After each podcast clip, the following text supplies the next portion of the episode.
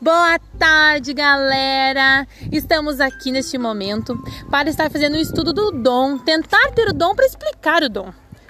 Estamos aqui com as minhas queridíssimas colegas Arlete, Renata, Ana, Marielle. e Kátia.